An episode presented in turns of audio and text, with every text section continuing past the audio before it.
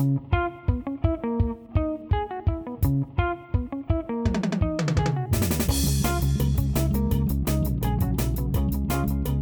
Hola a todos, bienvenidos a Bendito Fantasy, un podcast dedicado a discutir sobre Fantasy Premier League en español. Mi nombre es Leo y hoy tenemos alineación nueva con Gerardo y con Luis. Parece que es episodio de Capitanes, pero en realidad estamos aquí en Bendito Fantasy. Eh, bienvenidos jóvenes, ¿cómo les fue esta semana? Hola, ¿qué tal a todos? Eh, espero les haya ido bien. Eh, nos fue bien, no nos dejamos. 66 puntitos este, por encima del, del, del promedio. No hay nada que quejar la transferencia, en mi caso que fue Chilwell, funcionó. Ah, perfecta transferencia oh, hola, hola, pues ahora sí que, ahora sí parecemos capitanes, pero de aquí andamos. Pues sí, también nos fue bien. Hice dos transferencias, me traje a, a Werner, que pues funcionó, y a, y a Chilwell, que ya tenía ganas de traerlo, entonces los dos respondieron con gol y pues se pagaron solos. Entonces aparte con Werner de capitán, ya pues fue una buena jornada, flechitas verdes. Y, y eso de Werner de capitán, recuerdo que la semana pasada en el episodio de Capitanes discutíamos si Chilwell eh, hubiera sido mejor opción y estoy viendo y precisamente Chilwell hizo 8 puntos y Werner 7, o sea que sí hubiera sido mejor opción. ¿eh? Eh, aparte estuvo cerca del doblete ahí, me acuerdo y dije, oh.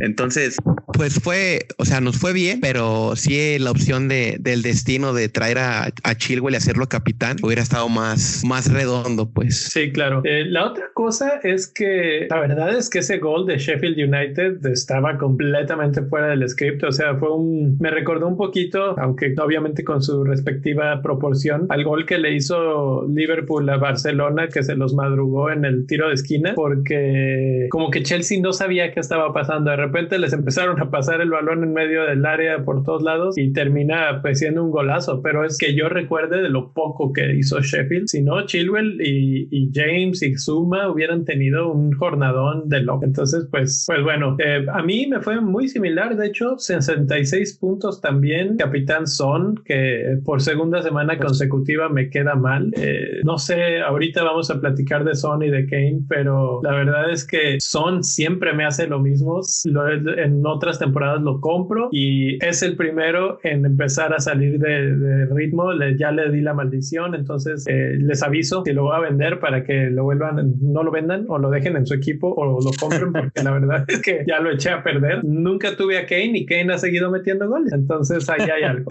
ahí hay algo. Eh, la maldición, la maldición. Ah, esa maldición.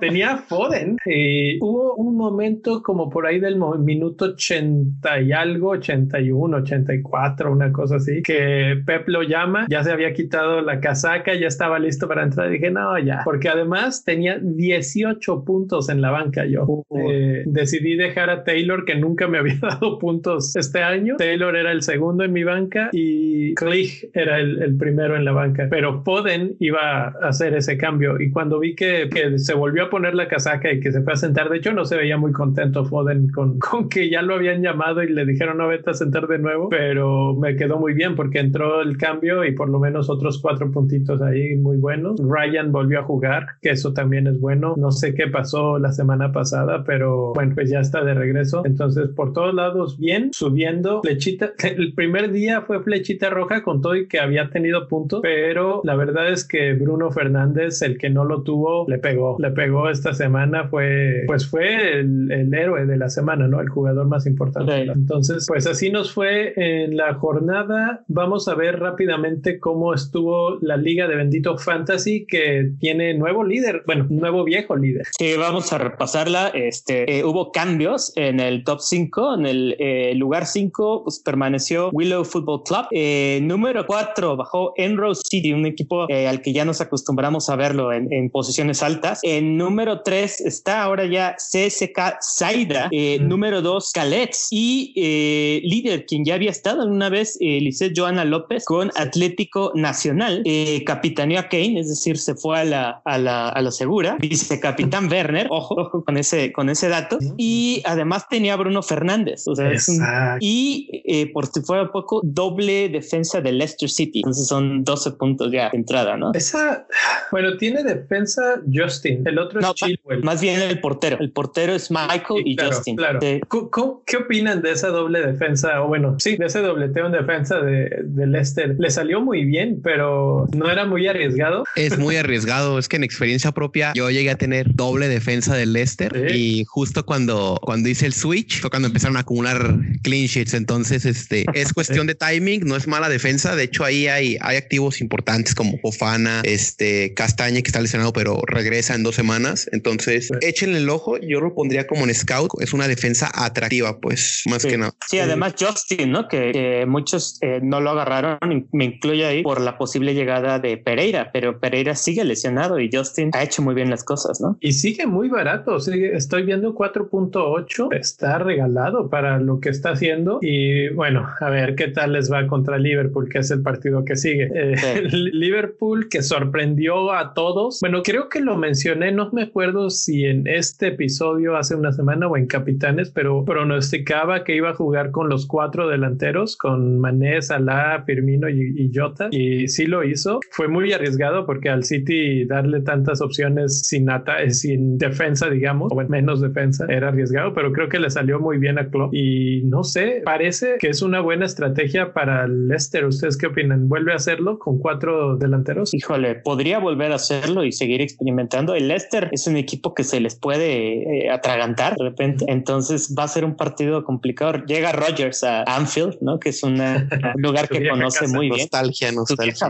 exactamente, sí. Entonces no sé qué piense Luis. Pues bueno, no sé si va a volver a sacar a los cuatro. Ahí quedamos como bien retratados el Nil y yo porque éramos, o sea, teníamos el argumento los dos de que no va a ser titular, no va a ser titular Jota y pues ahora resulta que sí. Hay que esperar dos semanas todavía para ver si por COVID o lesiones están disponibles los cuatro, porque ahora Salah sí va con selección. Entonces, este, hay que tener el ojo ahí en fechas FIFA, pero hay que ir con cautela porque no sé si recuerdan, los partidos de Leicester y Liverpool se caracterizan por traer muchos puntos. Así fue el caso del año pasado con Arnold con sus 24 puntotes. Entonces, este promete, promete. Pues yo acabo de vender a Alexander Arnold esta semana. De hecho, ese fue mi cambio. Traje a, a James de Chelsea, que me estoy arrepintiendo porque ahora quiero a otro de Chelsea y ya tengo el límite. Entonces ahora ya no sé qué hacer. Pero ahorita platicamos de eso más adelante. Sí, por si quieres, hablamos de transferencias, ¿no? Por lo pronto vamos a hablar de, de las transferencias, sí. Eh, ¿Quiénes son los cinco más transferidos en estos momentos? Pues mira, para adentro, o sea, de los que más demanda tienen por los entrenadores, tenemos en quinto lugar a Westergaard, el buen defensa del, del Southampton. Se ha visto como sólido en defensa, es una buena opción. Cerca de 150 mil managers ya lo trajeron. Entonces, este, vamos a ver que probablemente suba de precio. El otro es Ben Chilwell con 183 mil nuevos adquisidores, pues podemos decirlo. Es que también el hecho de que anotara un gol y estuviera cerca del segundo y sea uno de los defensas con mejores puntuaciones, perdiéndose cuatro jornadas de inicio, este, es de llamar mucho la atención. Entonces, por ahí, por ahí escuchaba que alguna, algunas discusiones que dicen que Chilwell va a ser el trend este año. ¿Qué opinan? Eh, no está tan descabellado porque la verdad viendo eh, el mapa de calor, si no lo han hecho, eh, le recomiendo a todos nuestros escuchas que lo vean. Es un jugador que disfruta mucho de estar este, en el área contraria, todo el, eh, muy gran parte del tiempo. Entonces va a ser muy ofensivo, tiene hambre de gol. Creo que subieron sus estadísticas en cuanto a disparos al arco. puede ser definitivamente el tren, porque el tren de este año, porque el Chelsea en defensa se ve muy, muy sólido. Y bueno, además de que tiene todo el cartel, ¿no? Es, favorito de Southgate también. Entonces es un jugador que, que debe desarrollarse este año. Sí, y nos vamos al tercer lugar, que el top 3 son mediocampistas, para que les echen mucho el ojo, que son los que más puntúan dentro del reglamento. Tenemos a Jack Grealish de Aston Villa con cerca de 190 mil nuevos adquisidores. Ahora, el hecho de que esté aquí creo que es por calendario, tiene unas muy buenas fechas de aquí a diciembre, entonces se ha visto muy protagonista y creo que si tienen los fondos para traerlo o hacer un switch entre James Rodríguez y Grealish, creo que es como la opción natural a traer. No sé qué que aquí Grealish es, es, un punto de discusión siempre. Eh, yo creo que hoy por hoy es el jugador, mi jugador favorito de la Premier League. La verdad es que disfruto muchísimo ver eh, los partidos de Grealish. Súper activo, súper creativo, eh, fuerte, tiene buena conducción, buen tiro, todo, todo. La verdad es que hay un gol con el contra el Arsenal que se junta con Barkley y de verdad les ponen un, un baile, un baile ahí en la esquina y terminan rematando y gol. Entonces se nota que Grealish es ya un si no es del top 5, considerándolo con De Bruyne, Salah, y que ya son gente del Big Six, estás hablando de un jugador muy determinante en su equipo. Que yo creo que mis ojos están en él para ver si traerlo o no. Y pues es un protagonista, como mencionas. Mira, te lo pongo así. Eh, perdón, que pero déjame nada más completar esa idea con si Grealish jugara hoy en Liverpool, tendría una, un porcentaje de, de seleccionados en equipos por encima del 50%. Sí, fácilmente. Apenas entre semana compartías un dato en el Discord, Leo, en el que se decía que este Aston Villa ha tenido el mejor arranque desde 1900, eh, de la temporada 98-99. Corrígeme si me equivoco, lo cual nos habla de que es un, es un Aston Villa que está plagado de talento, este, están en muy buen estado de forma y además eh, pareciera ser que esta es la temporada revelación de Jack Grealish, en donde dice, señores, este soy yo y estoy listo para incluso irme a un, un equipo de mayor nivel. Yo no sé si también tenga un poco que ver con quererse mostrar para que lo lleven a la selección. Bueno, ya lo llevan, pero no lo juntan. Eh, incomprensible, la verdad, no, no entiendo. Pero pues se viene la euro y él tiene mucha ilusión de jugar la euro. Entonces yo creo que también un poco de esa motivación, eh, por ahí va la cosa. Es también súper interesante porque el año pasado estuvieron a nada, o sea, arañando el descenso, ¿no? Entonces un par de buenas contrataciones, ya vamos a hablar al rato de una de ellas, Barkley, que les cayó como anillo al dedo. Yo lo mencioné varias veces en el podcast anteriormente, que Grealish tenía varios amigos en Chelsea. Uno de ellos era Barkley. Entonces, pues lo estamos También es amigo de Chilwell eh, y de Madison. Se van como que de fiesta y, y agarran el yate y todo. O sea, son mis reyes, son los mis reyes de Londres, esos hombres. son bien mis reyes y sí, y sí les gusta. Y sí se llevan muy bien también con Tammy Abraham. O sea, varios de ese grupito de, de edad y de jugadores londinenses este, están muy cercanos. Por eso yo sentía que, Chile, eh, que Grealish podía terminar en Chelsea. Obviamente con todas las contrataciones este, ya no fue, pero, pero bueno, pues yo creo que es, es su año. Una de las discusiones que teníamos esta semana en el Twitter es cuál es el precio final que va a tener porque ha estado subiendo. No sé si hoy ya subió de nuevo, pero, pero ahorita, ahorita está en 7.5. Arrancó en 7, entonces lleva 5. Yo, yo pronostiqué 8, pero si arrancó en 7 ya me quedé corto. Yo creo que voy a subir mi predicción a un 8.5. Sí, ahí de hecho estuvimos platicando y dijiste 8 y yo te dije, bueno, 8.1 y va a subirlo también. Cuando comenté eso, pensé lo mismo que tú dije, voy a subirlo porque pareciera ser que este jugador estuvo, eh, le pusieron mal el precio, no era de 7. Entonces, eso fue lo que dijimos en su momento. ¿Se acuerdan? Que era una ganga y pues pareciera ser que sí. Pues ahí está sí. Grealish. ¿Quién más? El segundo lugar es Bruno Fernández del Manchester United con 207 mil nuevos adquisidores. Ahí este pues hablamos del hombre creativo del United, dos goles, una asistencia y sigue West Brom. Va con Portugal, pero creo que es una opción natural. Y el más transferido esta, o sea, en lo que llevamos de Game Week previo a la 9 es Hakim Ziyech del Chelsea con cerca de 300 mil nuevos dueños. Ya su valor está en 8.1. Entonces, pues es un hombre que da masterclass con la zurda. O sea, Uy. pocos jugadores determinan partidos con solamente un pie. Podríamos decir que Hakim Ziyech y James Rodríguez ya han tomado como clases de cómo se juega un zurdo en ataque. Entonces, me llama mucho la atención y es un hombre que no va a rotar con Chelsea. Va a ser en ofensiva, yo creo que el único titular. Bueno, probablemente con Lampard es un poco difícil. Creo que es parecido a Pep de que le gusta rotar, le gusta descansar jugadores. Ya lo vimos la semana sí. pasada que, que, si no se lesiona Pulisic, uh, Werner hubiera ido a la banca, que eso cuando te lo hubieras imaginado en la jornada 8. También es cierto que ahorita la, la cantidad de partidos que se están jugando es tan alta que es, corren peligro los jugadores, básicamente. Lo vimos con Alexander Arnold, que ya se lesionó. Lo vimos con Luke Shaw, que también se lesionó. Eh, tanto Solskjaer como Pep como Klopp se han quejado del calendario, han dicho que es demasiados partidos. Eh, de hecho, por ahí Pep dijo, pues regresenos los cinco cambios, ¿no? Porque, porque esto nos va a tronar a nuestros equipos y a ver qué liga muy divertida que la adquieren todos los partidos, pero sin jugadores estrellas. Sí, fíjate que por ahí también va mi comentario. Mencionaste a dos jugadores eh, que han sido muy explosivos en las apariciones que han tenido. Eh, Bruno Fernández y Ziyech. Eh, no sorprende que Ziyech sea el primer lugar por el precio. Eh, como bien lo dijo Luis, eh, son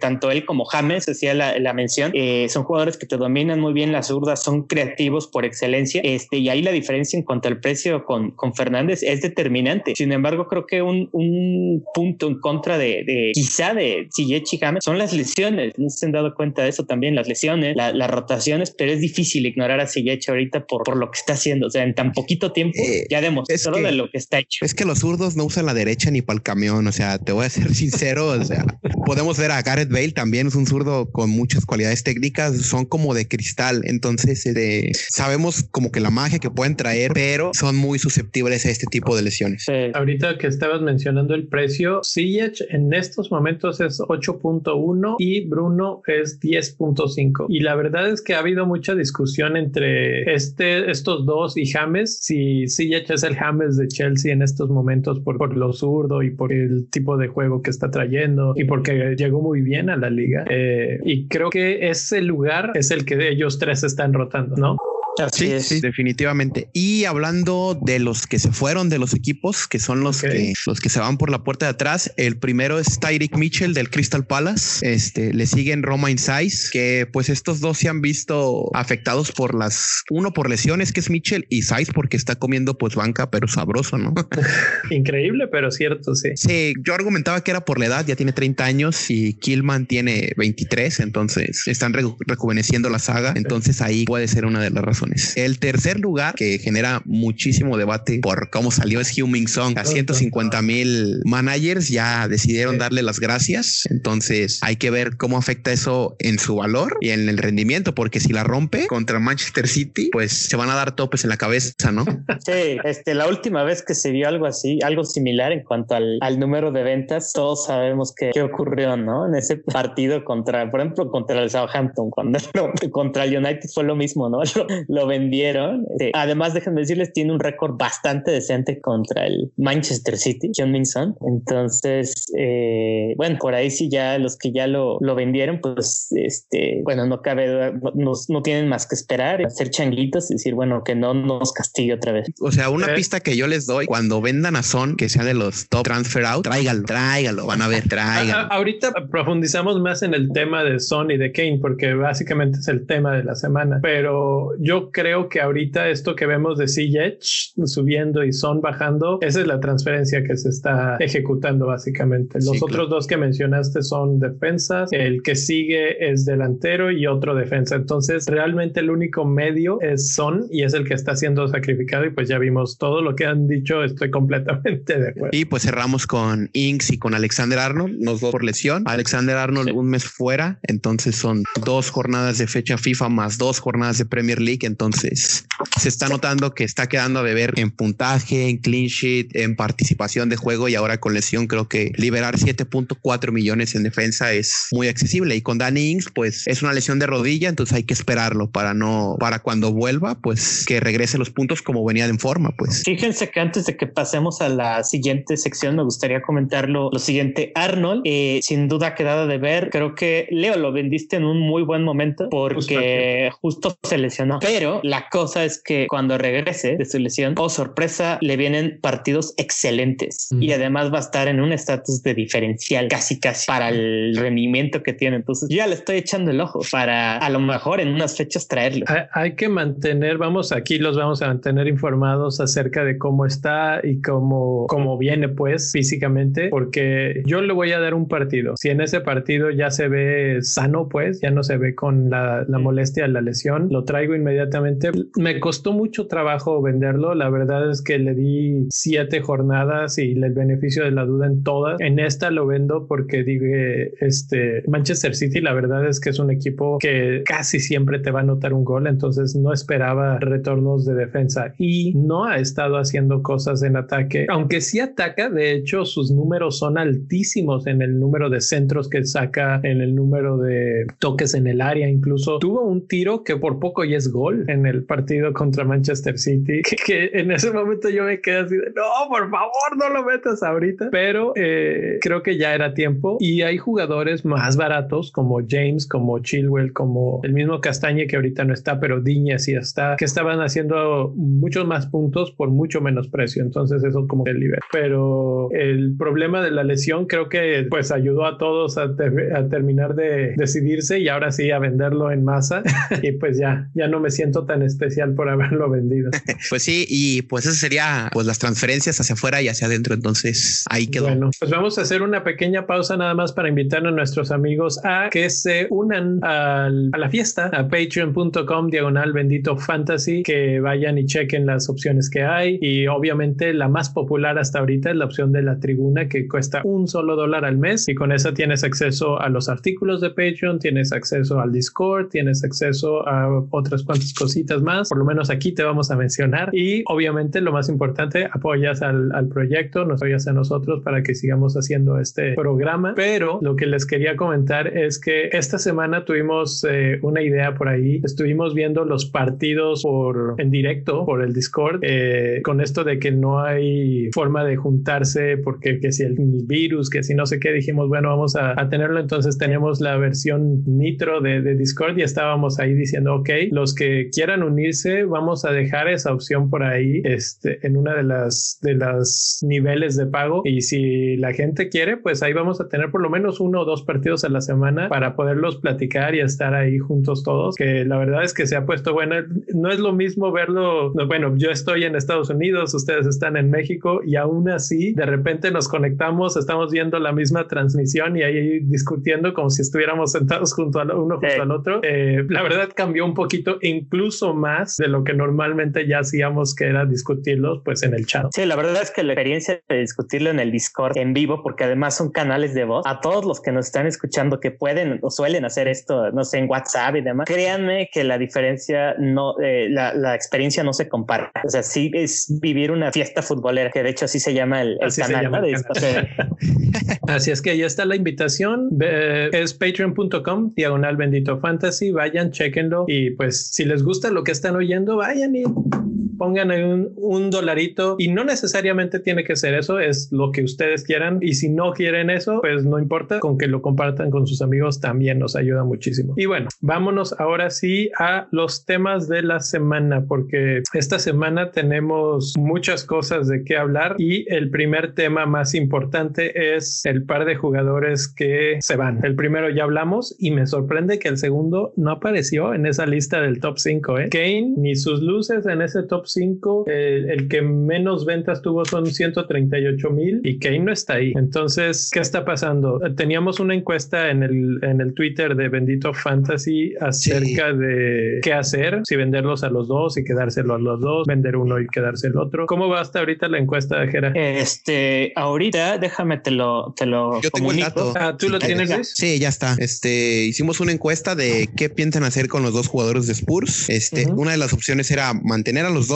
vender a los dos, vender a Kane y quedarse con Son, que es quedarse con un mediocampista, o vender a Son y quedarse con Kane. De momento. An antes de que digas las respuestas, okay. de esas, ¿por cuál votas tú? Uy, me voy a quedar a los dos, fíjate. No sé. Te quedarías sí. a los dos. Ok. Sí. Era cuál, cuál votarías tú? Eh, yo voy al revés. No es por llevarte la contraria, Luis, pero ya sí lo decidí. yo voy a vender a los dos. Vender a los dos. Yo voté por vender a los dos y luego me quedé pensando ahorita hace 20 segundos que discutíamos sobre Son y dije, ¿valdrá la pena vender a Son? Porque es mediocampista, eh, le va bien contra Manchester City. Pep y Mo tienen historia para, para escribir un libro entero y, y, precisamente algo que le encanta hacer a Mourinho contra Pep es jugarle al contragolpe, es hacerle la vida difícil, rocosa de, en defensa y salir volando por las bandas y hacerle goles al contragolpe. Si de algo sufre Pep es exactamente de eso. Me acuerdo mucho de aquel partido eh, con el Inter de Milán como los hizo pedazos eh, Mourinho. Al Barcelona, y, sí. con el Barcelona precisamente. Y este eh, Spurs me, me, recuerda un poco tiene esas características no tiene jugadores rápidos.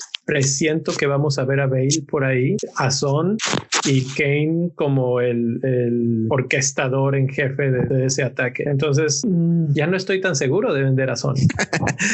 Sí mira yo más que nada voté por eso no tanto por la calidad de los, de los jugadores que me parece extraordinaria. Eh, Kane, ahora que lo comentabas que no aparece entre la lista de los, en la lista de los más vendidos, creo que la razón por la que no está es que es el jugador con el máximo puntaje hasta ahora. Kane, yo creo que me atrevo a decir que podría llamarse el jugador de la temporada. O sea, no ha hecho nada mal, sus números los ha este, incrementado a un nivel increíble. O sea, ya lo ya habíamos dicho, ¿hasta cuándo va a acabar? Pues bueno, Kane no ha dejado de rendir, ¿no? Desde que nos hicimos esa pregunta en la cápsula de, capitanes, es ¿hasta qué punto va a llegar con esto? Yo la, la razón por la que los vendo, sobre todo a los dos, que me parece ya excesivo, es porque en al menos en tres o cuatro de las próximas seis jornadas va a enfrentar a defensas muy sólidas. Siendo muy francos y sin menospreciar a los equipos eh, que, con los que se ha enfrentado, no ha habido una defensa que tú me digas es difícil, muy difícil. El Everton, siendo honestos, este, a pesar de que tuvieron el clinch en la jornada uno, este, no es una defensa tremendamente sólida. Se cansaron de fallar, se, cansaron de fallar, de hecho. Sí, sí, sí, tiene un portero flojo y, y la verdad, fíjense, a partir de la jornada 13 tiene a Liverpool, Leicester City y Wolverhampton de corridita. Entonces me parece que son defensas muy difíciles. No sé qué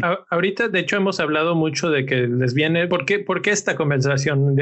realmente ni siquiera dijimos por qué es esto de, vender a Kane y a Son. Sus siguientes partidos son Manchester City de local, Chelsea de visitante, Arsenal de local, Crystal Palace de visitante y Liverpool de visitante. Y nada más estoy hablando de cinco, pero todavía tienen más partidos horripilantes enfrente de ellos. Entonces, de ahí sale esta conversación. Ciertamente, muchas defensas, incluyendo al Crystal Palace, que se complican muchísimo. Y ya lo vimos la semana pasada. West Bromwich les hizo la vida difícil. 1-0 en el minuto 86 cayó el gol, si mal no recuerdo, una cosa así. Y, y la verdad no fue fácil para ellos terminar con ese resultado. Yo creí que terminábamos 0-0. Entonces, tiene sentido en el aspecto que son caros y que cada vez van a tener este, más partidos en las piernas y que las defensas son difíciles. Sí. Bueno, ya para terminar con esto, mi argumento para quedarme a los dos es este, pues precisamente porque van contra el Manchester City. a mí me queda muy marcado esos cuartos de final en Champions. El año pasado también en el Etihad, pues les ganaron y con Mourinho en, en fechas de febrero, por ejemplo, este les ganan 2-1 con gol de Berwin y juegan un planteamiento muy, muy interesante. Les juegan al contragolpe y Kane no estaba. El delantero era Huming Song. Entonces fue un gol de Son y otro de Berwin entrando de cambio. Entonces, este Mourinho les sabe jugar contra Guardiola y creo que después del partido contra el City ya entraría la pregunta de a quién vender, porque enfrentar al Chelsea ahorita es muy difícil y el calendario con las defensas que se le vienen encima, pues ya no vamos a ver a Kane meter tantos goles, pues. Ahora ya nada más para mm, estaba vendiéndoles más a Son, pero viendo los números de Kane y como dice Gera es el jugador del torneo, en todos los renglones le gana a Son. Minutos jugados 450 contra 419, 17 eh, tiros 26 contra 10, tiros al arco 8 contra 6, eh, asistencias 3 y 2, puntos en fantasy 52 contra 47. En todos los renglones Kane está superándolo, incluyendo o pensando que Kane hace menos puntos por ser delantero y aún así con la mano en la cintura está haciendo un mejor fútbol que Hyun-Min Son, que bueno, lleva dos partidos sin hacer nada, empezando por ahí. Pero bueno, pues ahí ya sembramos la, la duda. La verdad es que no queda muy claro. Muchísima gente se está quedando con Kane y eso que acabo de mencionar es la razón. Eh, muy probablemente se repartan los goles y les hacen goles al Manchester City entre Son y Bale y el que los asista, el que juegue de Kevin De Bruyne en este partido va a ser Kane. Sí, y ojo porque el City ya mejoró en defensa. También esa es otra de las cuestiones que, que yo me puse a pensar. Ya la vez pasada no estaba la por, ¿no? Entonces esta vez ya cuenta con centrales este, en forma. Sí, y Cancelo que está jugando. Entonces, pues ahí están. Eh, son los jugadores de los que se habla esta semana. Y ahora vamos a pensar, ok, los empezamos a vender. Ya hablamos de Sillecha hace ratito, ya hablamos de Bruno, pero vamos a hablar un poquito más de Bruno, porque es uno de los que están llamando mucho la atención y es el que obviamente tuvo la mejor jornada en la 8. Cuesta 10.5, tiene 16 tiros al arco, 8 a, 8 a puerta y 16 tiros, 4 goles y 2 asistencias. Está superando sus expected goals y assists este, en, en ambos casos. 23% no está en tantísimos equipos, pero pues no es un diferencial en estos momentos. Comparado con Son, que tiene, que son como 50 por ahí. Está, no, bueno, ahorita menos. al 60, ¿no? Vámonos. Sí, estaba impresionante lo de lo de Son, pero sí, 59, 58.8, ¿no? Ahí está. Ahí está. Eh, es, es pues una tercera parte. Entonces sí se podría considerar un diferencial y es eh, el alma del Manchester United el que lo saca adelante todos los partidos. Sí, vaya que lo es. Este Bruno Fernández, ¿qué podemos decir? Eh, antes de que comenzara la temporada, hubo muchos cuestionamientos respecto a si iba a mantener el rendimiento que tuvo la temporada pasada. ¿Se acuerdan? Bruno Fernández fue la sensación este, después del Project Restart, eh, que fue cuando empezó a, poco antes del Project Restart empezó, llegó inmediatamente, tuvo un impacto ¿no? en, en, la Premier League. Este, yo fui de los que lo compraron muy, muy pronto la temporada pasada porque algo que me llamaba mucho la atención de él es su capacidad goleadora, su instinto goleador. Es un jugador bastante competitivo en entrevistas. Incluso él dice, o sea, yo le quiero que me cuenten las asistencias también que le, que le pongo a Rashford. O sea, está todo el tiempo pendiente de sus números. Entonces, este, a mí, a mí me encantan este, sus estadísticas, por ejemplo, en, en este, en, eh, la liga portuguesa antes de que llegara, tuvo más o menos, creo que eh, promedio casi un, un, gol o asistencia por partido. Esta temporada en Premier League se este, lleva cinco goles, parece tres asistencias, este, lo cual nos dice igual, se, está manteniendo de a gol o asistencia por partido, lo cual es muchísimo. Eh, se le critica mucho porque normalmente depende de penales, pero ¿qué les pareció este último partido contra el Everton? Que no anotó gol de penal. La verdad es que en este partido yo lo estaba viendo y no solo no metió gol, sino que eh, pudo hacer otras cosas. El último gol que fue a Cavani se llevó la marca de dos totalmente y nada más le sirvió el balón bandeja de plata a Cavani, que como goleador que es, eh, terminó la jugada perfectamente. Entonces, la verdad es que Bruno junto con Rashford es lo único que yo compraría en estos momentos de, Manchester United y, y, por ser los puntos que está generando creo que está por encima de Rashford en este momento para mí. De acuerdo, totalmente de acuerdo. Sí, yo creo que es el jugador, pues no sensación, pero hace su trabajo como que sin tanto reflector, ¿sabes? Porque muchos hablamos, no sé, en el primer draft que haces desde jornada uno, donde tienes tus transferencias ilimitadas, creo que los inamovibles eran Bruno Fernández y Kevin De Bruyne. Entonces, el hecho de lesiones, partidos, que no jugaran la primera jornada, afectó mucho como que la anatomía o el balance de, de, dinero, pues, en ciertas líneas. Entonces, traer a Bruno Fernández ya es prescindir de o Mohamed Salah o de un mediocampista premio para, para traerlo. Yo generalmente con, con él me gusta ver cómo juega, pero tengo mis dudas con el United, pues ya lo había expresado antes que era como el Arsenal de estos tiempos, pero al final pues el Arsenal me termina confirmando que el Arsenal siempre va a ser el Arsenal, entonces se van a meter el pie toda la vida. Entonces Arsenal solo hay uno, ¿no? Sí, claro.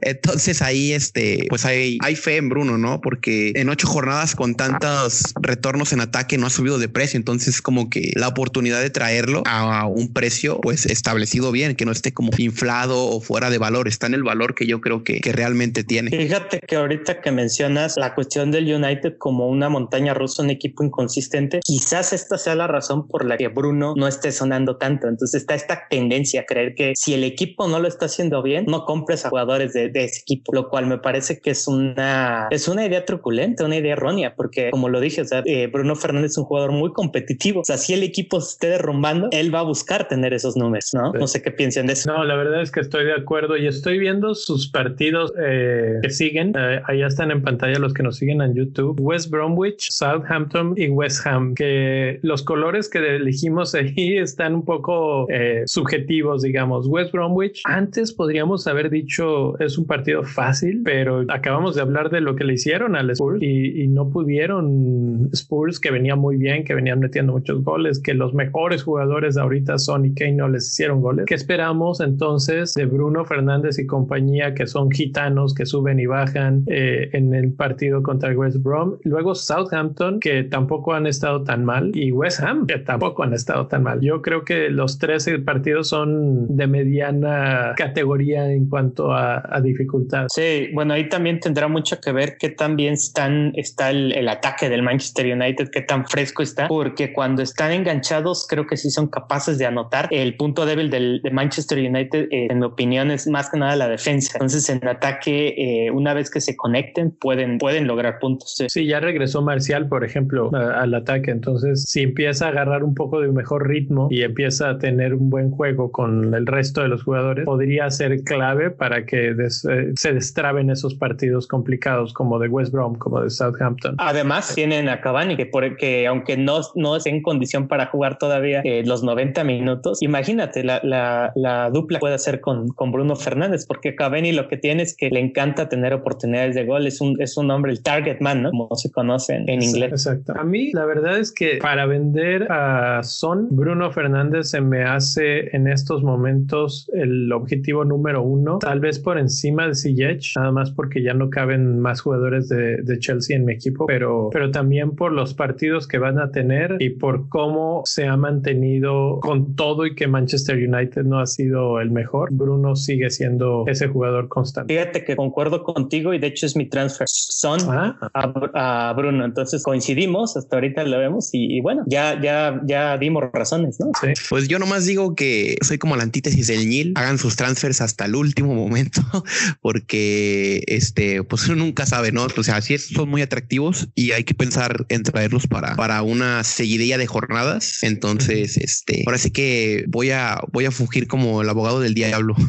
Me encanta esa idea. Yo tampoco lo he hecho, pero, pero ahí está. Y hablando de cambios, y dice que ya hizo un cambio, pero la pregunta que tengo para Jera es, ¿también trajiste a Watkins o eso nada más lo soñé? No, también lo hice. O sea, es, estos momentos en la temporada en los que puedes terminar, sí, puedes terminar dándote topes en, en, la, en la pared por hacer una transferencia temprana, siendo que es fecha este, FIFA, en donde pueden ocurrir no solo lesiones, sino ahorita está el tema COVID, como ya lo decía Luis. Pues normalmente suelo ser este, precavido con esto, pero ahorita sí quiero, ya que tengo una, una, una escuadra muy poco balanceada, pues dije, bueno, si eso, si eso es, es esto, vamos a ser fiel a esta, a esta filosofía y venga, este Watkins es el otro jugador que traje, así como tú mencionaste que Grealish era eh, tu jugador favorito, creo que Watkins no lo he tenido, pero ha sido de mis jugadores favoritos, de esos que se antoja tener solo por su apellido, me encanta Watkins. Mi último jefe así se apellidaba, entonces me trae recuerdos. espero que sean, bueno, no creo que sean tan buenos. Eh, era buen jefe, era buen jefe, entonces no, no, hay, no hay problema ahí. Pero sí, Watkins lo que tiene de interesante es el precio. Es de esos jugadores que están en el rango de los 6, ahorita ya 6-1, y está haciendo bien las cosas, aunque es intermitente, 13 tiros con 9 a puerta, pues te habla de una buena eh, puntería, vamos a decirlo de alguna forma. Cuando, cuando finalmente llega a tirar, eh, suele ser atinado y suele ser bastante punzante, es la palabra que tal vez estoy buscando. Me recuerda un poco a Calvert Lewin cuando todavía estaba fuera del radar. ¿sí? Si se sigue conectando, si poco a poco agarra más ritmo de gol, creo que, digo, por ese precio hay que entender que eh, no te debes de desesperar y no debes de decir, ah, esta jornada no hizo nada, ya lo voy a vender porque no vale la pena. O dos jornadas. Un jugador de 6 millones, no esperas que meta uno o dos goles cada jornada porque entonces valdría 9 millones. Pero sí te va a regresar poco a poco puntos. Entonces es esos jugadores que te mantienen al equilibrio en el equipo y te van a dar goles y tiene, como dices, a Grealish, a Barkley, a McGinn alrededor de él que le van a surtir de balones. Sí, fíjate que antes de traerlo, este, tuve, no sé, lo estudié un poquito sus números, lo comentábamos en el Discord y, por ahí Neil mencionaba algo importante, este, es que es un cuate que justamente te anota una jornada y las otras dos se van en blanco. Entonces me recordó un poquito a la discusión que tuvimos en la última cápsula de capitanía respecto a Aubameyang. Entonces dije, si es verdad, tienen algo en común. Me puse a ver sus números en segunda división, que ya habíamos dicho que metió 25 goles, lo mencionamos ya en otro podcast. ¿Y qué creen? Eh, evidentemente es, una, es un caso Aubameyang. Un gol los próximos dos partidos, cero goles. Un, luego en los próximos dos, un gol y dos goles en el que sigue. Entonces es un jugador de latigazos también. Eh, fíjate que ahorita que mencionaste a Aubameyang, nada más este, ahorita estoy recordando porque hace un día un, en, aquí en Twitter estoy viendo el tweet que dice con todo el dolor del alma es hora de transferir a Aubameyang de ser aquí así escogen a Sillecho Fernández bueno pues ya dijimos Sillecho Fernández pero es hora de transferir a Aubameyang Dani fuera fuera y hasta Watkins es mejor opción en estos momentos que Aubameyang sí Aubameyang lo comentamos no en el de capitanía yo lo dije como dos veces lo repetí creo que a mí siempre me pareció un riesgo no como capitán pero tarde o temprano tiene que sí. porque tiene buenos números es que bueno yo con el argumento con Watkins, o sea, voy a defender un poco a la Championship. Creo que los jugadores que han venido de Championship a Premier League o que han sido cedidos por equipos grandes y que regresan a Premier están regresando muy bien. Caso Grealish directamente, Tammy Abraham el año pasado pues estuvo también en el Aston Villa y hoy Watkins, pues no sé, cuando fichó por el Vila, todos teníamos como que esa duda de no, es que a lo mejor no mete los mismos goles que metía con el Brentford porque estaba acompañado de Ben Rama. Entonces, que ahorita está en el West Ham. Entonces, hay que echarle ojo a los jugadores de Championship. Yo, o sea, yo no estoy como anti, anti Watkins. De hecho, creo que él y Banford son como que las opciones para liberar fondos en delantera, porque pues así te da más opción de traer a alguien más en medio campo. Y si puedes hacer la dupla, este Grealish Watkins, te este, quedaría como que un equipo muy balanceado. Ahora también depende qué tan arriesgado es tener dos o tres jugadores del Vila, porque algunos de nosotros tenemos a Emi Martínez de portero. Sí, de hecho, bueno, eh, hace tiempo igual lo comentábamos. Yo cuando, cuando usamos la wildcard vi que algunos pusieron a Emi Martínez y de banca Steer. Entonces yo siempre fui de los que puse ahí en comentarios, quita Steer porque en algún punto pueden ser funcionales los tres jugadores del Vila. Y ahorita no, no me parece descabellado tenerlo. no porque el Vila eh, sea, haya sido de la noche a la mañana ya sea Liverpool, sino por la seguidilla de partidos que se le viene. O sea, que son muy, muy, muy buenos, ¿no? O sea, es que ellos y, el, ellos y el Chelsea son como equipos en donde tú te realmente te piensas tener tres jugadores de ese equipo en un fantasy porque están en forma y están demostrando buen fútbol. Entonces, no sé qué opine Leo de esto, más que nada. Oye, no, no son el Liverpool, pero sí le metieron siete al Liverpool. Eso duele. Entonces, pues ahí ya, ya nada más con eso. Y la verdad es que tiene razón de que Chelsea y ellos son de esos equipos que quieren tres. Eh, en el caso de ellos, además, porque son súper baratos. Y eh, por ejemplo, hablamos de Watkins y hablamos de un jugador que solamente está en 6.5% de los equipos. Entonces, creo que incluso tienen más caso que los de Chelsea en algunos puntos por precio, por, por número de gente que los tiene, etcétera, que, que los hace muy, muy atractivos. Ahora, nada más regresando un poquito a la discusión de, de tres, ok, ¿cuáles tres? En mi caso sería Emi Martínez, Grealish y me queda uno más. Y ese uno es o Watkins o Barkley. Ya sabemos la respuesta. O, McGinn. ya sabemos la respuesta de Jera. Supongo que McGinn es la respuesta de Luis. Es correcto, es correcto. No, es que ese escocés, yo creo que en otro equipo podrá funcionar como que mucho más, pero está en el lugar en donde debe estar. No tiene tanto el foco como Grealish, pero no entiendes el juego del Vila sin él. O sea, tú quítale a McGinn, al Aston Villa y están problemas de descenso como el año pasado. Es y que es un todoterreno, ¿eh? Sí, se baja, defiende. Exacto, exacto. Va para arriba y para abajo con todo. McGinn es un jugadorazo. No brilla tanto como los otros que mencioné, pero sí, efectivamente. No sé si en términos de fantasy, McGinn sea más redituable que Grealish o que Watkins. Lo tapa Barkley, lo tapa Barkley, porque el año pasado él era el de los puntos de Barkley. O sea, los puntos que metía Barkley eran de McGinn el año pasado. Entonces, eh, este, tiene otra función ahora en esta Aston No, y por ahí déjenme decirles que también en defensa, o sea, Target bajita la mano, pero el partido contra el Arsenal jugó muy bien, jugó muy adelantada. También es otra opción. Villa nos está gustando mucho. Me recuerda, obviamente, lejos todavía de eso, pero un poco al Leicester que ganó la liga con jugadores frescos, con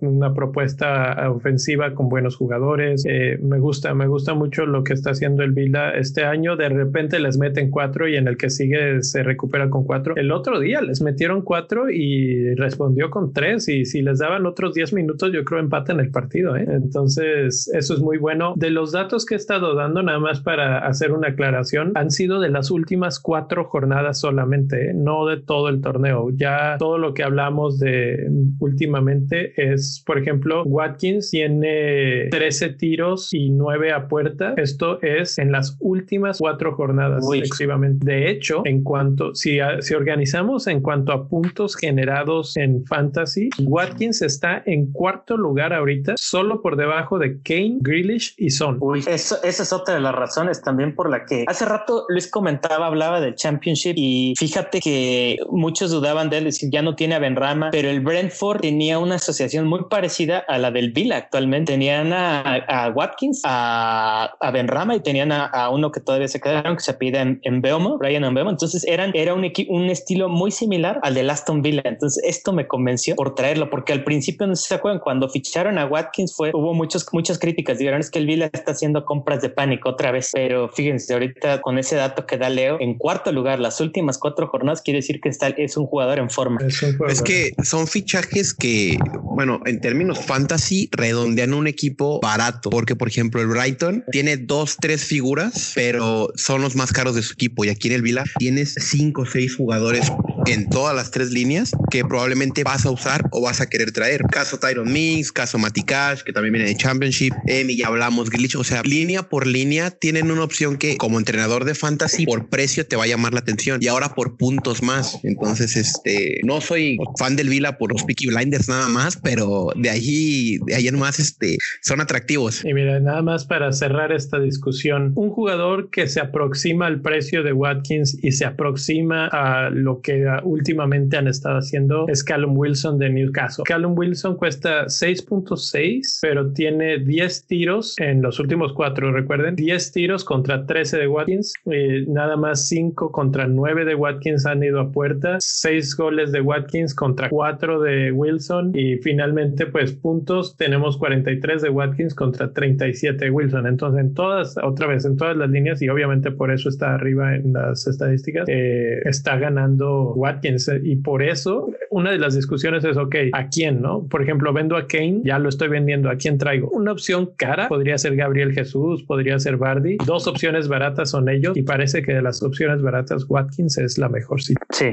Bueno, ¿qué otros jugadores, además de eso, eh, pensarían ustedes? Hay discusiones así ya que no, que no vamos a dar los datos exactos, pero por ejemplo, me, se me ocurre Kevin De Bruyne o Sterling. El siguiente partido es un poco complicado para ellos, pero después se les empieza a abrir el, el horizonte, se despeja el panorama y hay que empezar a pensar, o sea, no solamente hay que pensar en el cambio de la jornada 9, tal vez hay que guardar un cambio para la jornada 10, tener doble y poder traer a uno de estos dos. De estos dos, ¿hay alguno que les, les guste más, que les lata más? Mm. Creo que no. Bueno, ¿considerarían traerlo ahorita como están viendo en general al Manchester City? Fíjate que a mí del Manchester City, eh, una transferencia que he monitoreado las últimas tres jornadas ha sido la de Rubén Díaz. He estado viendo lo de sus minutos porque a mí el Manchester City me gusta mucho en defensa ahorita. Creo que este Manchester City está muy bien trabajado atrás. Como tú mencionabas, Cancelo le ha añadido otra, otra tónica a la defensiva. Cancelo es un, un jugador muy completo, tanto ofensiva como defensivamente hablando. Entonces, él mismo es una opción Cancelo. Si tienes una buena banca, creo yo que del Manchester City es lo que más me gusta. Es, además, es terreno diferencial. Eh, de la ofensiva del Manchester City, yo creo que podríamos este, abrir otra discusión aquí. Ya regresó Gabriel Jesús, lo hizo con gol. Eh, de Bruyne lo asistió, pero no parece ser el mismo Manchester City letal. No sé qué piensen ustedes. Mm, no, no, yo creo que les no ha sido letal precisamente porque, porque les ha faltado su delantero estrella. No ha estado Agüero y no ha estado Jesús, que bueno, regresa y hace gol. Entonces, pues por ahí va la, la idea. pero, mientras no esté el, el 9, sí les ha trabajo. Sí, ahora a mí lo que me llama mucho la atención del City el año pasado, por ejemplo, que le metieron 8 al Watford, es que ya no están, bueno, a mi entender, ya no están esos equipos que se puedan comer 8 goles o 5, por ejemplo. O sea, hoy los peores equipos en Premier League son dos defensas que son dos equipos defensivos que el año pasado estuvieron muy bien, que es el Burnley y el, y el Sheffield. Entonces, eso te da a entender que esta Premier, por lo menos a lo largo de las jornadas, va a ser muy difícil volver a ver goleadas como la del 7-2 o como la del 6-1 del United, porque el nivel defensivo está un poquito más alto. Creo que de los más débiles ahorita es el Fulham el West Brom y probablemente contra ellos te decantes por partidos con goleada, que es de donde el City reparte puntos a diestra y siniestra, que es a donde quiero entender, porque contra el Big Six tampoco es como que este puntúen mucho Kevin de, bueno, salvo Kevin de Bruyne, nada más, pero los demás no son como que protagonistas en partidos importantes. Ahora sí, tú tienes razón con lo de Agüero, pero creo que no es pretexto para que el City demostrara que sus jugadores que tenían, ya sea Foden, ya sea Sterling, ya sea Kundogan, ya sea Bernardo, este, sacaran la casta, pues, y, y reflejaran puntos para estar en el scout o en el radar de los entrenadores. Y no ha sido así. Entonces, este, esa es como que mi incógnita con los del City. Mira, yo, eh, aparte de lo de Agüero, tengo una sola otra cosa que poner acerca del City y creo que esta es la que más les ha dolido. Acabas de mencionar a Foden y Foden ya no es ni titular. No sé si es por manejo de minutos, no sé si es por alguna otra situación física o si a Pep no le está convenciendo tácticamente lo que está logrando Foden, pero extrañan a David Silva. Sí, sí, sí, Ahí diste. Eh, es eso, o sea, porque generalmente lo que pasaba es que David Silva, creo que lo mencionaron durante la transmisión de esta semana en el partido, lo que hacía David Silva es generar el tempo del partido. A veces le daba un poco de pausa y a veces le metía una velocidad muy rápida con un pase filtrado a Sterling, un pase filtrado al mismo De Bruyne y De Bruyne le daba esa facilidad de poder moverse a huecos porque ese jugador era el que generaba que ahora vayan y márquenlo a él. Pero cuando desaparece esa figura y no hay nadie de ese estilo, Gundogan debería de ser ese tipo de jugador, Foden debería de ser ese tipo de jugador, pero no están haciendo eso. Eh, entonces todo recae en Kevin De Bruyne y si lo marcas bien, si le pones mucha gente alrededor, pues le complicas la vida. Entonces lo que a City le ha hecho falta para destrozar a los equipos no es calidad, es un jugador. El jugador es un David Silva. Es un David Silva. Sí, sí, estoy de acuerdo porque eh, si nos ponemos a pensar, la, el potencial ofensivo del City no viene con Guardiola, incluso viene desde la era Pellegrini y Silva estuvo de la era Pellegrini eh, y, su, y su gran labor, ¿cuál era? Era, como tú dices, era, era, eran esos pasos filtrados que abrían espacios y demás. Ahorita la figura más cercana, que la verdad es que son jugadores distintos, es Ferran Torres. apenas lo, comentábamos, Ferran Torres, eh, su labor, ¿cuál es? Crear transición de juego y, lo ha hecho bien, pero como dices, el, el, mago es, es, difícil reemplazar. Es que, por ejemplo, ahí con el con David Silva, hasta me acuerdo que el año pasado era una opción atractiva porque lograba asistir a, jugadores como Agüero y Sterling. De hecho, Sterling creo que era el más beneficiado de, del juego de David Silva. Entonces se nota mucho la ausencia y cómo todavía el buen chino Silva sigue rindiendo porque en la Real Sociedad son líderes en España. Entonces ahí este, te das cuenta de que a lo mejor no era el momento de que se fuera, porque si era como un, un ídolo de, de los Citizens, porque dentro de la salida de Company que Fernandinho no es como que es autoridad ni Agüero, porque Agüero es streamer. O sea, ese hombre de, de imponente y autoritario, yo creo que no tiene nada. O sea, él, él le gusta como que el relajo. Entonces son figuras de seriedad que a lo mejor en un, en un partido muy competido sacaban como la cara por, por los jóvenes, pues.